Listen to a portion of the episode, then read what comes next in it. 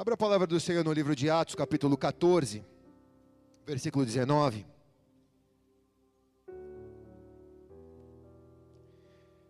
Quando você vai achando aí, pensando bem,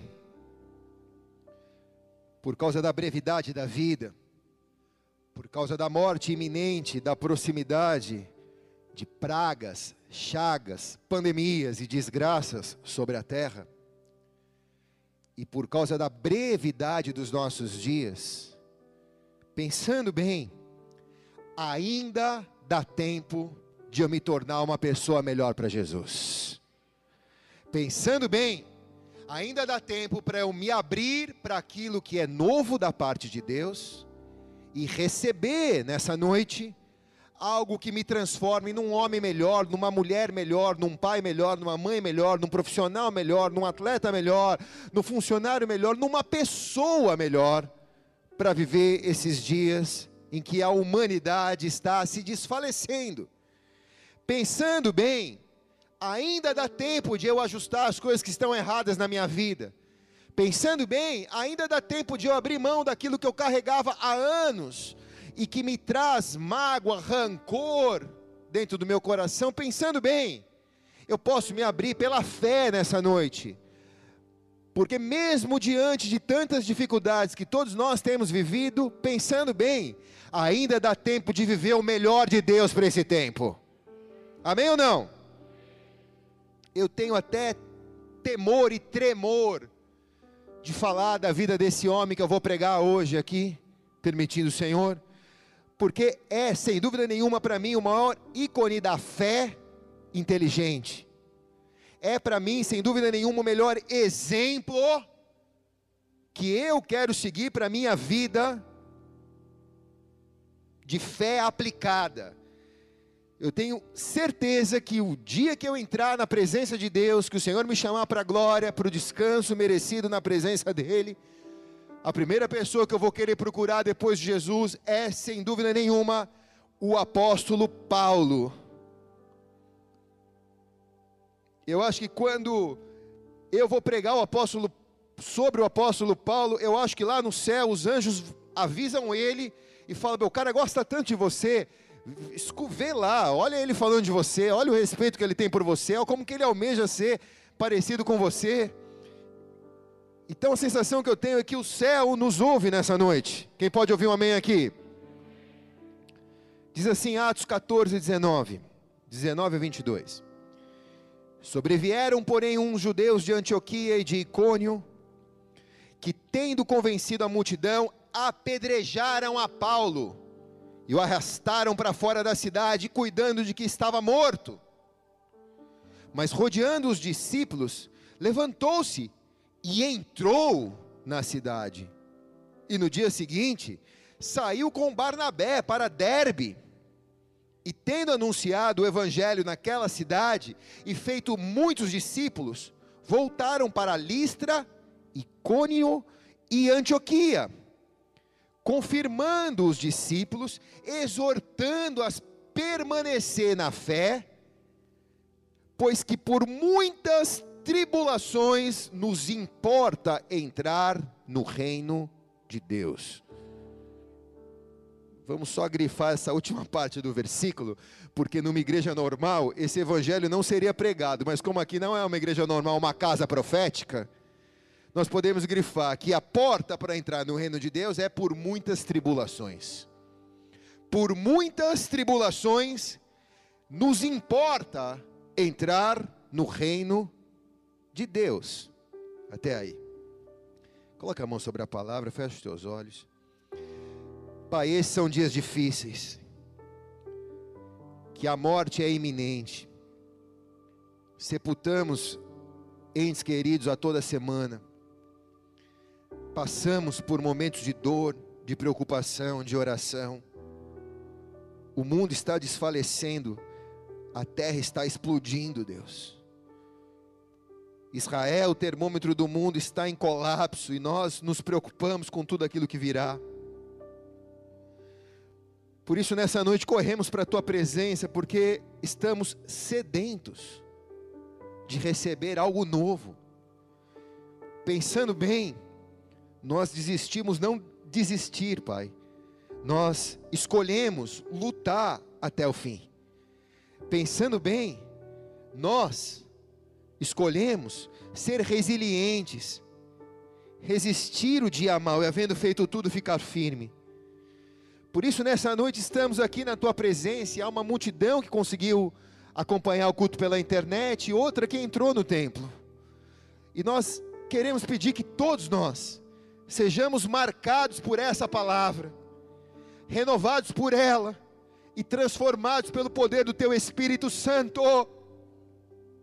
Eu me esvazio, Pai, porque nada tenho a dar. O Senhor sabe quanto eu preciso desta palavra para a minha vida, quanto eu careço e quão feliz eu estou de estar hoje aqui, junto com a Tua amada igreja de santos. Isso para mim nessa noite é um refrigério, o Senhor sabe, Pai.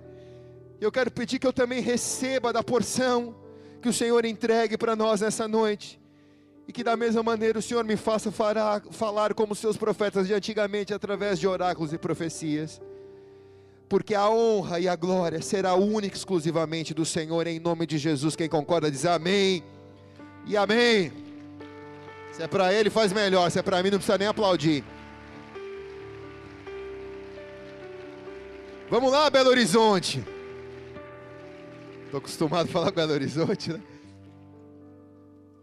Amados, esses são dias em que as emoções das pessoas têm se tornado o principal alvo do inimigo. Esses são dias que, se o inimigo controlar as suas emoções, ele consegue te tirar do plano de Deus, do alvo de Deus, ele consegue te desfocar daquilo que Deus quer fazer na sua vida tudo vai passar pelas suas emoções. E esses são dias em que as emoções das pessoas estão em frangalhos. Por tudo aquilo que elas estão vendo e ouvindo. Perder o controle das nossas emoções em momentos como esse que nós estamos vivendo nos torna pessoas vulneráveis perder o domínio próprio, o controle das nossas emoções nesse momento, nos torna pessoas frágeis, alvo fácil das forças inimigas. Deus espera que nós tenhamos a capacidade de fazer um gerenciamento das nossas emoções. A Bíblia chama isso de domínio próprio. A Bíblia chama isso de uma pessoa plena, que tem domínio de suas emoções, que consegue fazer o gerenciamento de suas emoções. Não significa que ela não passa por momentos difíceis, mas que nos momentos difíceis ela tem a capacidade de gerir as suas emoções, de fazer a gestão de suas emoções. Ela não se entrega às suas emoções. Um pouquinho mais baixinho, Fábio Júnior. Há um tempo atrás eu escutei um especialista, eu acho que eu até já falei isso aqui, mas esse especialista me dizia que imagina com que se esse teclado aqui, ou se essa caixinha preta chamada celular, se você tem um celular na mão, pegue ele aí, vai. Não ligue, não veja o WhatsApp, nem Telegram, nem Instagram, só pegue ele para você fazer um exercício agora, tá? Se, esse, se essa caixinha preta tivesse um teclado de emoções, e que se dessa caixinha preta saísse um fio que ligasse ao seu coração, e você tivesse a capacidade, apertando um simples botão, de ter uma reação diante de uma situação. Então, amanhecer um dia chuvoso, e o seu coração se entristeceu, e você pega o seu controle remoto, aperta o botão feliz, e você se torna feliz, mesmo num dia chuvoso. Como seria prático isso, não? Você chegou um dia em casa, tua esposa gritou com você. Você tem esposa, Fábio Júnior? Sua esposa já gritou com você? Não! Onde você achou ela? Ela não, não existe, então, é uma esposa imaginária. Você está mentindo no altar? Se você está mentindo, vai cair um raio na tua cabeça. Você nunca brigou com a tua esposa? Ah, então tudo bem. Então, no dia que ela brigou com você, te deixou de greve. Você faz isso com ela ou você não, também não faz? Vocês são tão santos que. Tudo bem, né? Não é pecado, né? Casado pode. Então, assim, aí você está de greve lá. Você está triste, você está nervoso. Hormônios, né? Sim ou não? Tô com saudade de você, Fábio Júlio.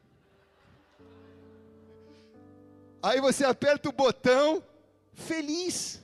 E é tão simples você ficar feliz no momento difícil, né? Seria maravilhoso se esse controle remoto pudesse dizer as nossas reações diante das dificuldades, dos comentários, das críticas que sofremos. Agora pensa só e faz um exercício comigo. Se você tivesse esse controle remoto com um fio ligado no teu coração e você tivesse que entregar esse controle remoto para a pessoa que está do teu lado e ela passasse a decidir que tipo de emoção você vai ter e que tipo de reação você vai ter em qualquer momento da sua vida. Quem está aqui? Deus está falando aqui, quem está aqui? Tem pessoa que já não tem o controle remoto na mão, que já passou o controle para 10 mãos, que depende de todo mundo para ser feliz, que depende que todo mundo aperte o botãozinho da aceitação para se sentir aceito. Tem gente que já entregou o controle na mão de qualquer outra pessoa. Agora, o sujeito faz com você o que você quer. Ou não o que você quer, mas o que ele quer. Ele aperta ou ela aperta o botão que ele bem desejar. E você se torna aquilo que as pessoas querem. Agora, o que é ter domínio próprio? À luz da santa palavra de Deus. Não é simplesmente ter o controle em sua mão e aqui vai uma revelação que vale ouro. Fala ou não fala, irmãos? Porque a psicologia te ensina a ter o controle na mão. Você passa a ser o centro de tudo e você passa a governar a sua própria vida, mas a Bíblia fala o contrário disso. A Bíblia diz que enganoso é o coração do homem, mais perverso do que todas as coisas. Quem o conhecerá? Isso significa que o maior risco que eu corro não é entregar as minhas emoções na mão de alguém, mas é muitas vezes entregar as minhas emoções nas minhas próprias mãos. Porque o meu coração é enganoso e quem aperta os botões errados sou eu mesmo, muitas vezes. Quem está aqui diz amém. Agora, o que é ter domínio próprio à luz da Santa Palavra? É entregar o controle nas mãos do Senhor é dizer, Senhor, na minha reação natural, eu iria me entristecer, mas não vivo mais eu, mas Cristo vive em mim. Então, Senhor, se manifeste sobre mim a tua alegria. A alegria do Senhor é a minha força e ela vence a minha tristeza. Isso é ter domínio próprio. Quem está aqui diz amém. Amém ou não? Se é para Jesus, faz melhor. Vamos lá, tiozinho. Nesse texto, o apóstolo Paulo, ele mostra com clareza uma pessoa que tem domínio próprio, ela tem uma mente passiva, uma mente ativa, não uma mente passiva. A mente passiva, ela pensa tudo que vem. A mente ativa processa o que vem e só pensa o que quer pensar. Porque tem o gerenciamento das emoções. Não depende de alguém elogiar para se sentir bonito ou bonita, não depende de alguém elogiar para dizer que foi legal ou não, mas ela entregou o controle nas mãos do Senhor. Eu tô, vou fazer o meu melhor, eu vou me esforçar, e o que eu vou processar dentro de mim é tudo aquilo que o Senhor falar para mim, não o que o meu coração quer me enganar. Nós chamamos isso na Bíblia de domínio próprio ou inteligência espiritual. Eu consigo ter essa inteligência e fazer separação entre a voz do diabo, a voz de Deus e a voz do meu coração.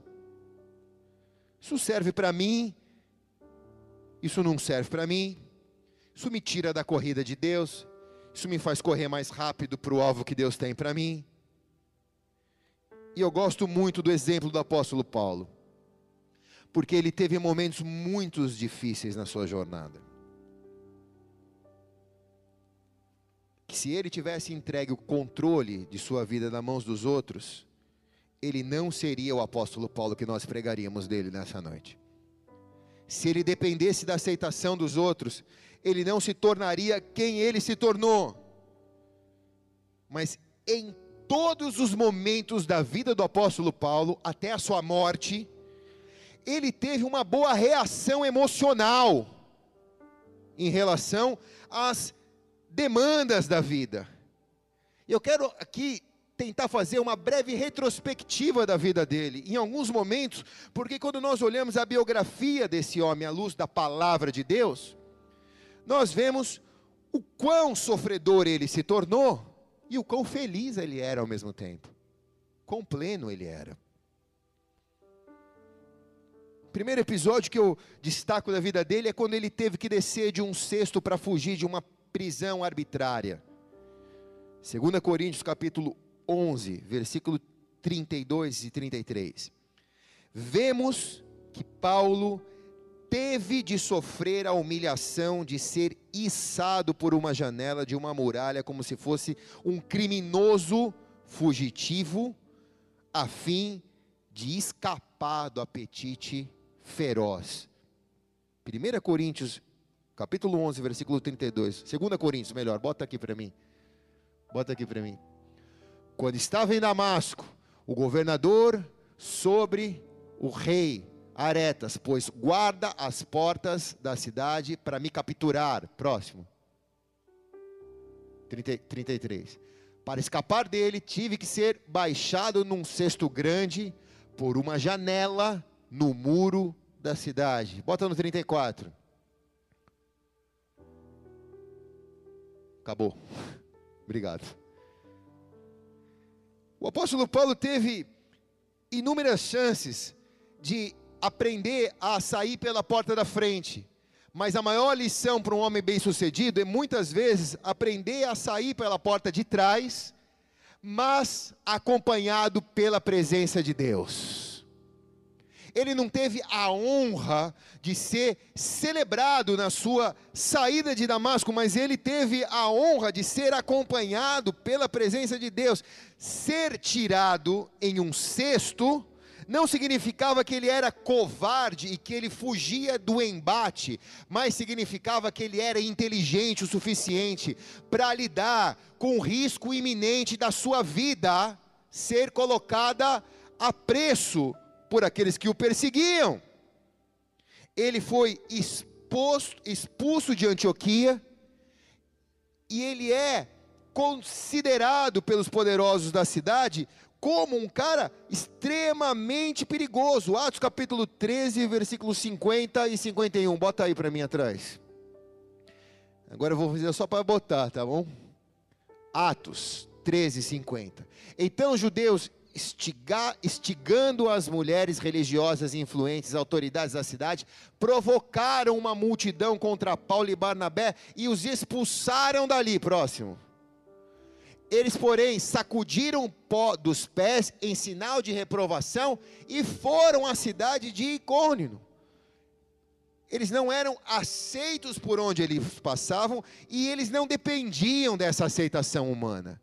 Eles nos ensinam a bater o pó dos pés e seguir em frente na minha jornada.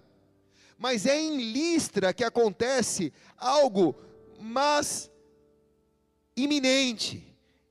Ele é apedrejado até a morte em Listra. Até aquele momento ele era rejeitado e fugitivo, mas agora ele também é apedrejado. Rejeitado? Muitos de nós já fomos fugitivos, alguns de nós nos tornamos.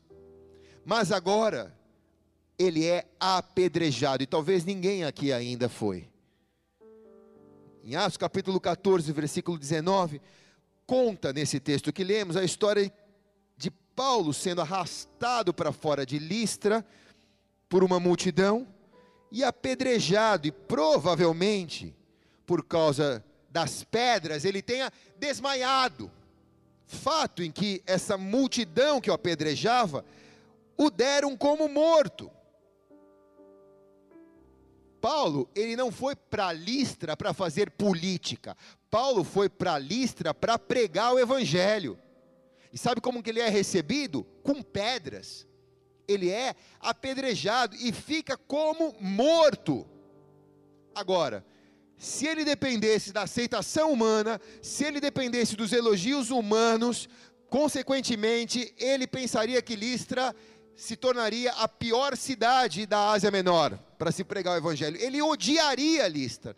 É o lugar que ele jamais desejaria pisar novamente. Ele foi rejeitado e ele foi apedrejado em Listra e sofreu dano físico.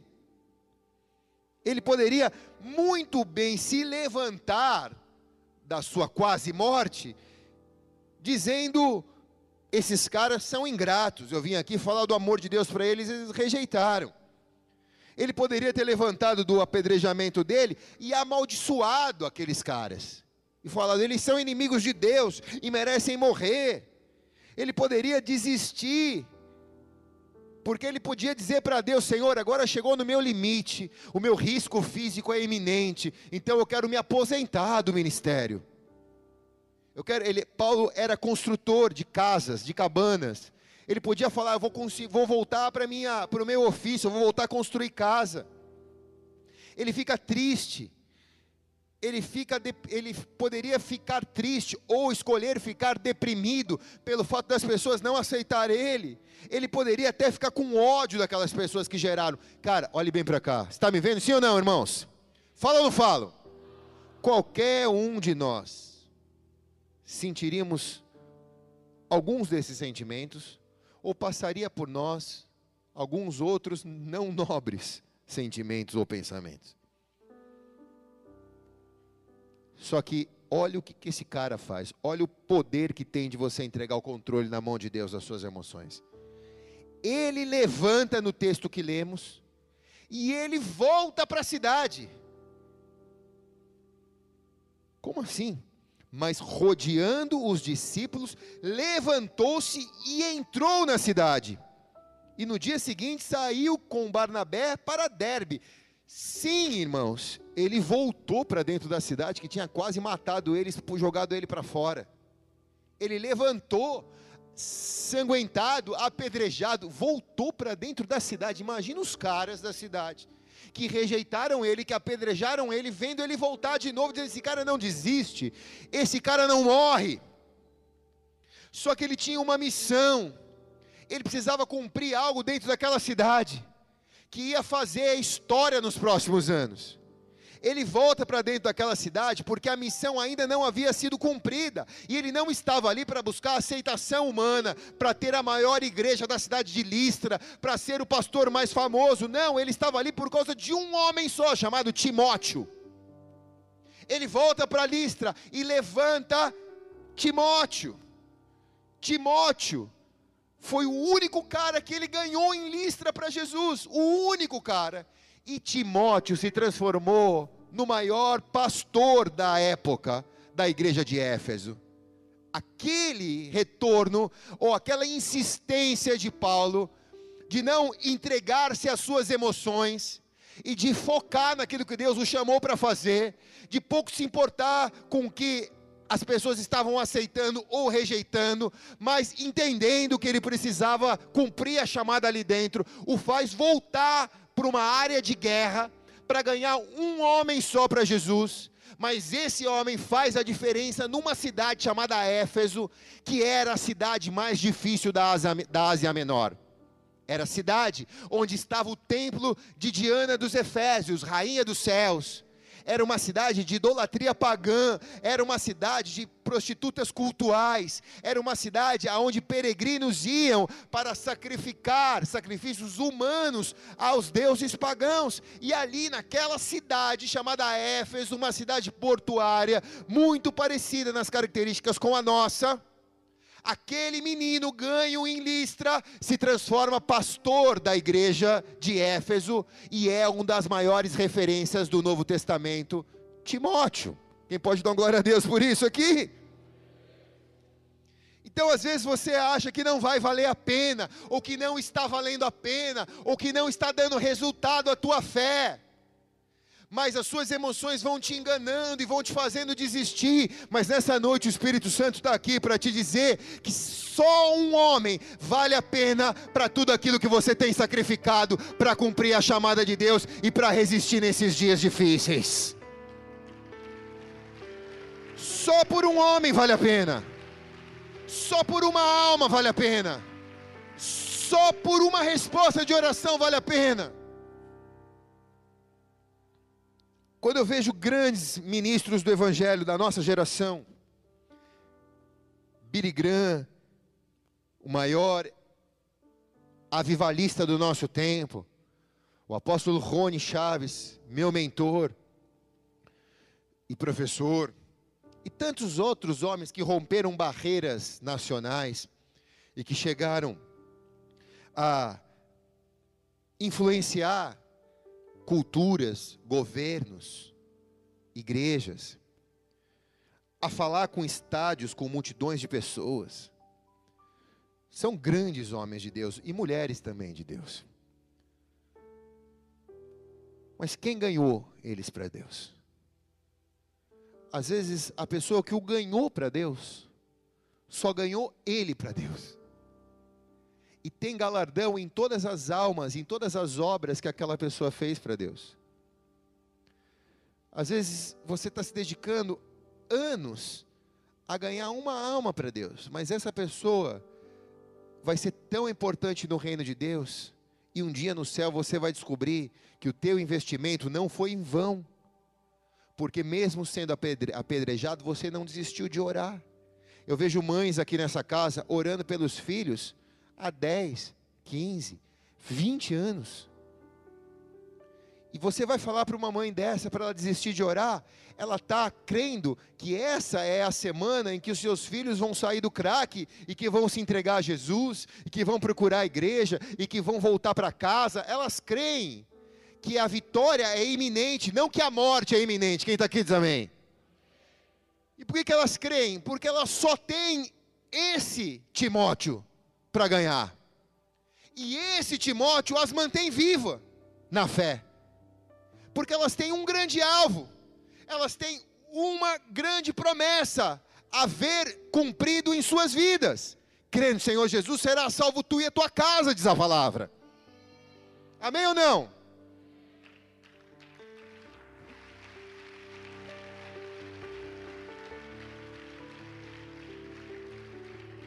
Paulo ele entrega o coração das suas emoções para Jesus. Ele não guarda mágoas. Escute bem, igreja, ele não guarda mágoas. Ele supera as pedras. Ele não questiona. Ele levanta e ele vai cumprir a sua missão. Ele vai cumprir a sua missão. Talvez aquele episódio se tornasse o fim das nossas histórias, ou de muitos de nós. Talvez ali fosse o nosso fim, mas aquele episódio é uma pulga na história do apóstolo Paulo. Porque ele estava a caminho de Jerusalém, ele estava indo a Jerusalém para levar o relatório do seu ministério para Pedro, o apóstolo Pedro. E no caminho de Jerusalém, ele sofreu muitas perdas, muitas, muitos danos, muitos, muito perigo de morte. Mas quando ele vai apresentar o seu relatório para Pedro em Jerusalém, sabe o que ele ressalta? Ele diz assim: ganhamos almas, plantamos igrejas, libertamos pessoas. Ele diz: sofremos um pouco de perseguição, eu quase morri, mas na linguagem de hoje ele pode dizer: foi tudo legal, valeu a pena, porque hoje eu olho para trás e vejo que há almas foram transformadas por causa da minha fé. Filipenses capítulo 4, versículo de 9 a 12. O que também aprendeste, recebeste e ouviste e viste de mim, isto fazei, e o Deus de paz será convosco. Agora, muito me alegrei no Senhor, por finalmente reviver a vossa lembrança em mim. Pois já não tinha mais lembrado, já não tinha mais oportunidade. Não digo isso por necessidade, o apóstolo Paulo dizendo para Felipe, porque já aprendi a me contentar com o que eu tenho. Sei estar abatido, mas sei também ter abundância em toda maneira, em todas as coisas, estou instruído, tanto a ter fartura quanto a ter fome, tanto a ter abundância como padecer necessidade. O apóstolo Paulo, nesse texto, está dando expressamente um comando para nós, como igreja, do que é ser uma pessoa plena, do que é ser uma pessoa feliz, do que é ser uma pessoa que tem o controle entregue nas mãos de Deus. Ele está dizendo claramente em bom português, grego aqui, ele está dizendo: Eu sei ser feliz em qualquer situação. Não porque eu sou especial, mas porque eu entreguei o meu controle nas mãos de Deus. Eu sei ser fiel na abundância e na escassez. Eu sei sofrer perseguição. Eu sei viver um tempo de abundância. Eu sei viver na fome. Eu sei viver na fartura. No padecer a necessidade ou não. Eu sei em tudo ser feliz na presença de Deus. Cara, eu quero isso para minha vida. Quem quer também levanta a mão e diga eu quero. Só quem quer diga mais alto eu quero. Você não depende de ninguém. Você só depende de entregar as suas emoções na mão de Jesus nessa noite. Amém? Se é para Jesus faz melhor. Você não depende nem de você. Porque isso não é isso não é resultado do seu esforço humano. Isso é milagre, irmão. Isso é milagre. Você pega pessoas que vivem isso, e você vê pessoas enterrando, sepultando seus entes queridos e vivendo feliz com Deus, plenos com Deus. Você diz: de onde vem essa força? Essa força vem do Senhor. Você vê pessoas recebendo notícias difíceis e superando elas. Olhando para os montes de onde veio o socorro, meu socorro veio do Senhor que fez os céus e a terra. E você olha para essa pessoa e diz: Cara, de que material essa pessoa é feita? E aí você vê que ela é, é feita de fé inteligente, ela é feita de domínio próprio, ela tem as suas emoções, e ela sofre pane nas suas emoções, mas ela não controla mais as suas emoções. Quem controla as suas emoções é o Espírito Santo, ela entregou o controle na mão de Deus. Então, quando passamos por momentos difíceis, emocionalmente difíceis, tudo que eu posso fazer é dizer: Senhor, se eu depender de mim só, eu estou arrebentado. Por isso, Senhor, agora eu quero entregar o controle das minhas emoções nas tuas mãos. E eu quero te pedir, me ajuda a sentir o que o Senhor quer que eu sinta nessa situação. Porque se eu depender de mim, eu vou me lamentar. Se eu depender de mim, eu vou chorar. Se eu depender de mim, eu vou desistir. Se eu depender de mim, eu vou me aposentar. Mas, se o Senhor apertar o botão aí no céu, eu vou voltar para dentro da cidade para cumprir a missão, porque eu não vou desistir. Me convém chegar em Jerusalém e dar o relatório para o apóstolo Pedro de tudo que eu vivi na minha jornada.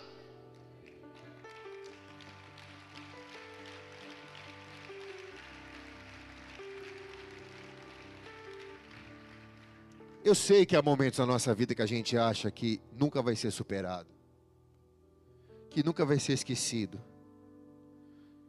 Mas quando a gente começa a trabalhar, a vida vai proporcionando para nós. É como se Deus esperasse eu reagir, esperasse eu colocar o primeiro pé para fora do barco, para Ele me fazer andar sobre as águas. É como se ele dissesse: pisa fora do barco que eu aperto o botão da fé aqui. É Deus respeitando o meu livre-arbítrio, a minha escolha, a minha, a minha decisão, a minha chance de escolher se eu quero ou se eu não quero. Ele não está engatilhando uma arma para mim dizer, obedece. Não. Mas a entrega tem que ser minha, Senhor. Eu estou abatido. Eu estou oprimido. Eu estou afligido eu estou com medo, eu estou triste, eu estou magoado, eu estou com rancor no meu coração, mas eu não quero viver assim. E eu não tenho controle dos botões, eu acabo me atrapalhando, eu aperto tudo errado, mas eu entrego nas tuas mãos, Senhor, agora. Então me ajuda a sentir o que o Senhor quer que eu sinta. Aí é como se Deus apertasse lá no céu. E aí algo nasce dentro de você que a cada manhã as misericórdias do Senhor se renovam e a esperança se faz presente. Lá na frente, você vai olhar para trás, é aquele momento que você achou que ia ser, que nunca ia ser superado, virou uma pulga na sua história com Deus. Eu não consigo esquecer, nunca vou conseguir esquecer o que fizeram comigo, pastor. Mas quando você entrega isso na mão de Deus, o episódio que tanto te maculou, lá na frente da tua vida, daqui a 10 anos, vai virar uma pulga na tua história. O apóstolo Paulo nem se lembrava que em Listra ele foi apedrejado, porque Timóteo deu tanta alegria para ele que ele só se lembrava do resultado dele ter voltado para dentro da cidade maior serão as boas lembranças do que os momentos ruins que você viveu. As coisas velhas se passaram e tudo se fez novo na sua vida, assim diz a palavra. Quem recebe diz amém.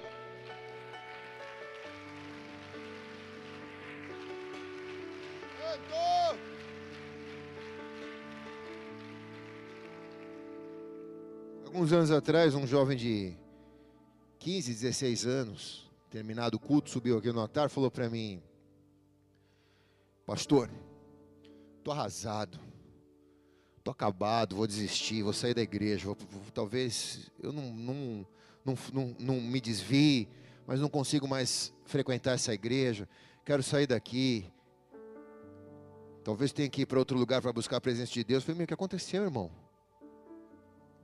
Falou, ah, pastor, estava orando por uma irmã aqui na igreja, queria namorar com ela, e assim, tinha certeza, eram sinais, prodígios e maravilhas que ela era minha esposa.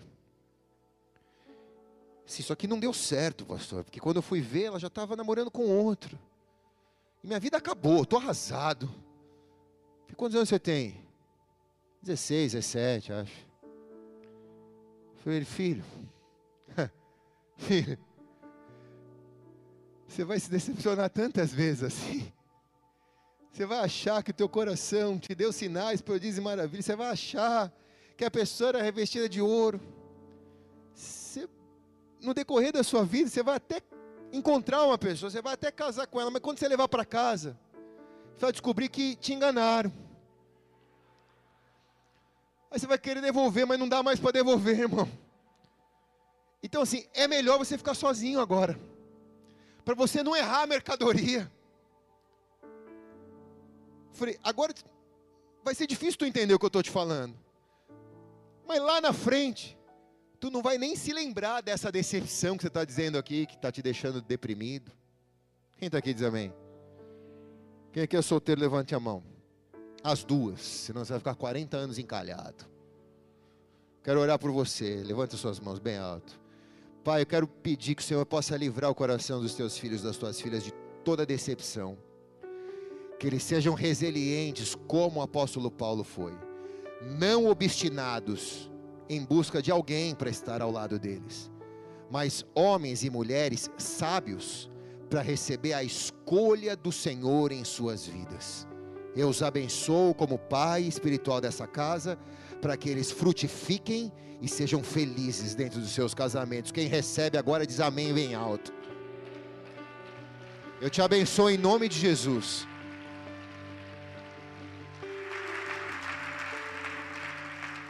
Falar um negócio aqui. Fala ou não falo? Então eu vou falar. O Joseph, há aproximadamente, sei lá, 12 anos atrás, não sei, não lembro direito de data, eu sou ruim. Sheila não está aqui para me ajudar. Mas é, a gente foi lá para a Índia, pastor Joseph da Índia, para fazer o casamento do Joseph com a Nikita. E eu falei para o Joseph, quando fui lá para casa, falei, como que foi? Você conheceu a Nikita? Tal? Ele falou, meu pai me apresentou a Nikita, pastor. Falou assim, o casamento aqui é, ainda é assim. Né? A minha família pediu a mão da família dela. Eu fiquei, mas Joseph, me explica isso, cara. Eu falei, e se você não gostar do que o teu pai escolheu? Né? Aí ele virou para mim, pastor, deixa eu te falar um negócio. O meu pai me ama. Ele me treinou. E você acha que o meu pai daria para mim algo que não seria bom para mim? Hum. Ai, doeu, irmãos.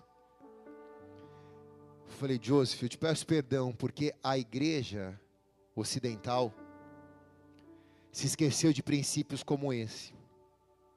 Porque hoje os nossos pais não nos apresentam para quem nós vamos casar, mas nós casamos e descasamos ao bel prazer. E quando os pais espirituais tentam aconselhar alguém, é domínio, é controle. Está querendo escolher com quem eu vou casar. Eu falei para o Joseph, você precisa pregar esse evangelho aqui no Brasil, nos Estados Unidos, para que a gente possa receber um pouco disso. E eu fui fazer o casamento com ele. Foi uma cerimônia maravilhosa. Alguns 18 irmãos me acompanharam daqui de Santos para lá para a Índia. Foram quase três dias de cerimônia. Eu pregava em português, a pastora traduzia para o inglês e, um tradutor traduzia para o hindi e aí uns outros traduziam para o tamil. É, foi um negócio maravilhoso, a igreja lotada. E até hoje ele está com a Nikita, é pai de dois filhos, bem casado. Você não vê história de divórcio, você não vê conversa de dissolução de casamento. Você vê ali uma instituição chamada família solidificada na fé. E aí eu olho para o pai do Joseph e falo, cara, eu queria eu poder ter a oportunidade de também exercer influência. Não vou escolher o marido dos meus, o marido da Maria e a esposa do Dani. Não vou escolher. Mas eu queria poder ter influência para poder orar por isso para poder dizer, você está fazendo uma boa escolha, você não está fazendo uma boa escolha, e a minha orientação, influência, ser respeitada. Eu digo isso para os meus filhos naturais, mas também para os meus espirituais. Aí o irmão sobe aqui e fala, pastor, quero casar. Quando? Daqui a 15 dias. Aí eu falo, irmão, ora pelo menos 15 meses para cada dia um mês. Não, 15 meses é muito, pastor, é mais de um ano. Só que você está levando uma macumba para casa, você nem sabe. Eu estou querendo te ajudar. Quem está aqui? Diga, fala a Deus. Então, os líderes espirituais, os pastores de célula, os líderes de célula, eles servem para ser mentores, orientadores, não para controlar ou para dominar a tua vida, mas para te ajudar a seguir em frente. A vida do apóstolo Paulo seguiu, irmãos. Na Macedônia ele foi açoitado, preso, amarrado, os pés dele foram presos num tronco. E sabe por que ele sofreu na Macedônia? Porque ele expulsou o demônio de uma jovem adivinhadora que dava lucro aos que exploravam ela. Era uma, mago, uma, uma, uma, uma mulher mago. Por isso, ele foi açoitado, lançado na cadeia. Porque as pessoas usufruíam daquela mãe de Ná da época. E o apóstolo Paulo expulsou o demônio que adivinhava as coisas e que dava lucro para aqueles que lucravam daquilo. Ele foi para Tessalônica e ele foi perseguido pelos judeus. Ele sofreu perseguição dos próprios judeus pelo ato dele pregar numa sinagoga em Bereia. Por causa disso, ele teve que fugir dos judeus. Ele era judeu, o apóstolo Paulo. Criado aos pés do principal professor judaico, Gamaliel da época. Ele, ele era formado na melhor escola, na Harvard da época. E ele foi perseguido por aqueles que eram colegas dele de escola por pregar contra os outros deuses em Éfeso, lá na cidade de Timóteo, uma grande confusão aconteceu. Os orives, os que faziam os santinhos de Éfeso, ganhavam fortuna, a cidade vivia da fortuna da venda dos santinhos. O lucro que eles produziam nas imagens dos deuses de adoração começaram a cair. Por quê? Porque Timóteo começou a pregar o evangelho, as pessoas começaram a se converter e começaram a abandonar os falsos ídolos. E o lucro começou a cair, e os artífices produziram um tumulto contra o apóstolo Paulo e contra os seus discípulos. Fizeram a estada dele em Éfeso virar um inferno. Olha as marcas que este homem carregou. Ele chega em Jerusalém para levar o relatório para o apóstolo Pedro, que era o líder da igreja na época. Ele é acusado injustamente de ter levado um grego ao templo de Deus, que era sagrado, só judeu podia entrar. Por isso ele é perseguido e ele é quase morto em Jerusalém. Atos 21, 27 conta essa história. Eles incitaram pessoas contra Paulo e arrastaram Paulo para fora do templo. Ele foi espancado e quase morto pela multidão em Jerusalém. Só que ele tinha um alvo além de Jerusalém, ele tinha que chegar em Roma. Porque também ele era cidadão romano. Ele tinha a dupla cidadania, ele tinha o green card na época ele é preso e ele é enviado para Roma. Aquele tumulto de Jerusalém só acelerou o ministério dele. Às vezes a perseguição você acha que é contra você, não é. Deus está usando a perseguição para acelerar os processos de Deus na sua vida, para te levar mais rápido para o teu destino profético. Por causa daquilo, ele é enviado para Roma, só que em Mileto, ele sofre um naufrágio. Como se não bastasse nem a viagem foi em paz, o diabo queria matar a vida dele a todo custo. Mas em tudo que ele sofria, a glória de Deus se manifestava. Minutos antes ele naufragar, Atos 27 conta essa história. Ele chama a galera que está no barco e diz: Ó, oh, a casa vai cair, quem tiver comigo vai viver. Ninguém ficou com o marinheiro, ninguém ficou com o capitão do barco, todo mundo ficou com Paulo. A fé dele era segura e inspiradora esse barco vai afundar, mas o meu barco não vai afundar. Por que, que o meu barco não afundar? Porque tem promessas de Deus que não se cumpriram na minha vida ainda. Fala ou não fala, irmãos? Teve uma vez que eu estava indo com a missão, para uma missão no Peru, Fábio Júnior. Eu estava levando um dos nossos pastores comigo, e a gente estava no avião, e eu já passei por muitas turbulências no avião, mas aquela foi sinistra. Não sei se caiu um raio no avião mas o avião ele não deu uma turbulência, ele deu uma queda. Pum! Você, tipo assim, você levantou do, do negócio. Os negócios de mala abriram. Caiu aquelas bombinhas. Bum! O irmão ficou nervoso. Começou a orar. Pastor de uma das nossas igrejas. Não vou falar qual é. Pastor Hugo. Começou a orar. Meu Deus. Coitado, estava fazendo até o sinal da cruz já. Ele falou, pastor. Falei, fala, Hugo. Falou, acho que ele queria perguntar, vai cair o avião, né? Me dá uma palavra profética aqui que a gente faz agora. Ele falou assim, e aí? E aí o quê? Ele falou, tá feio o negócio, né? Falei, não. Como não, pastor? Falei, a aeromoça está falando aí e tal, o que será? Que nós vamos arremeter? O que, que vai? Eu falei, não, não vai acontecer nada, Hugo. Meu, por que, que não vai acontecer nada? falei, porque tem promessas de Deus na minha vida que não se cumpriram ainda. Enquanto essas promessas não se cumprirem, eu não vou morrer. Esse avião não vai cair. Eu sou a segurança que esse avião vai chegar em paz no Peru. Pode dormir. Ele não dormiu, eu dormi. Mas aquele que prometeu é fiel e justo para cumprir as suas promessas. Amém?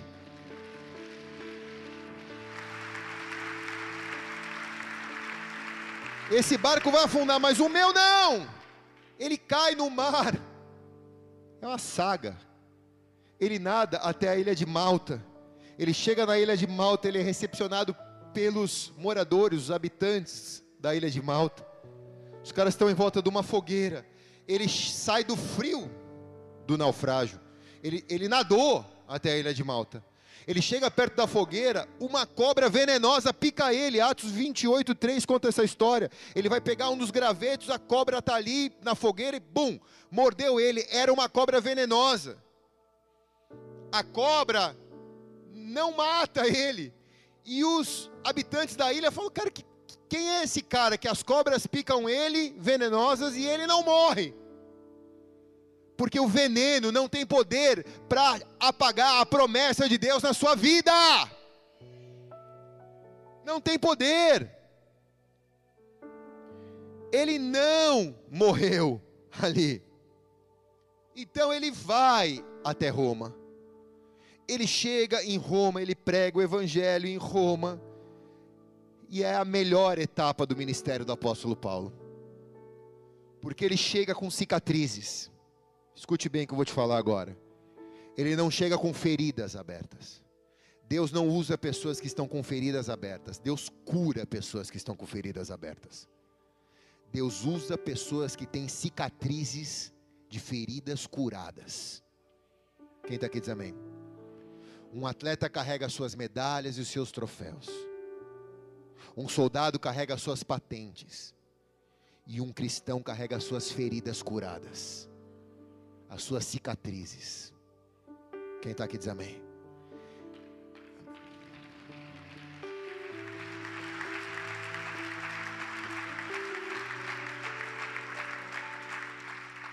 Lucas é o escritor que escreve sobre o apóstolo Paulo, tanto no seu Evangelho de Lucas, quanto também no livro de Atos. Lucas é o escritor de Atos.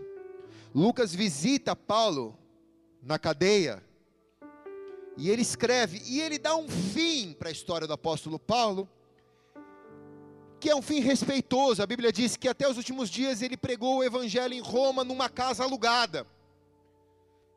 Parece que Paulo morreu na sua velhice, mas, na verdade, a tradição sobre a morte do apóstolo Paulo remonta ao ano 67 ou 68 depois de Cristo.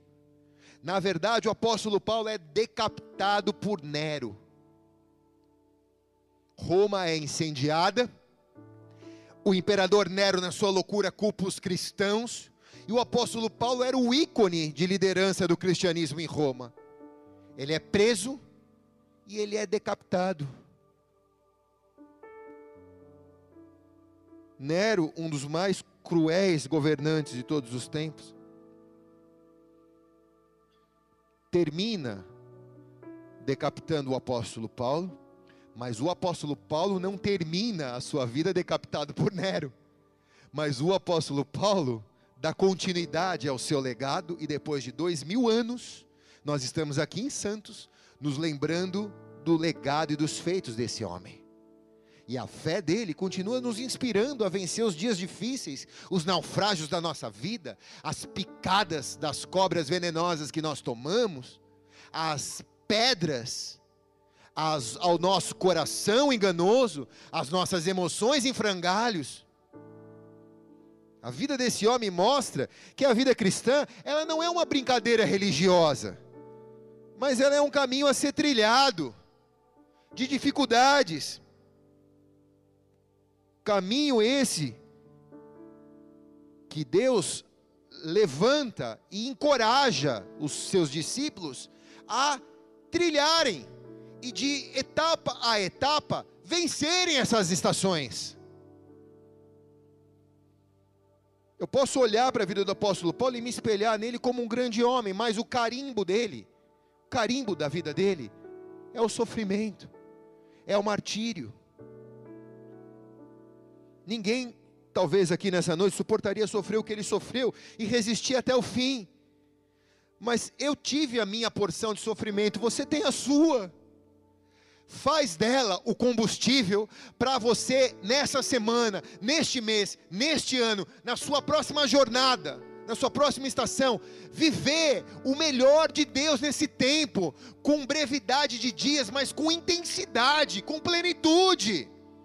Sem reclamar do naufrágio, sem reclamar da pedra, sem reclamar das emoções, mas se superando a cada momento e buscando ser uma pessoa nova. Pensa bem Ainda dá tempo de fazer isso.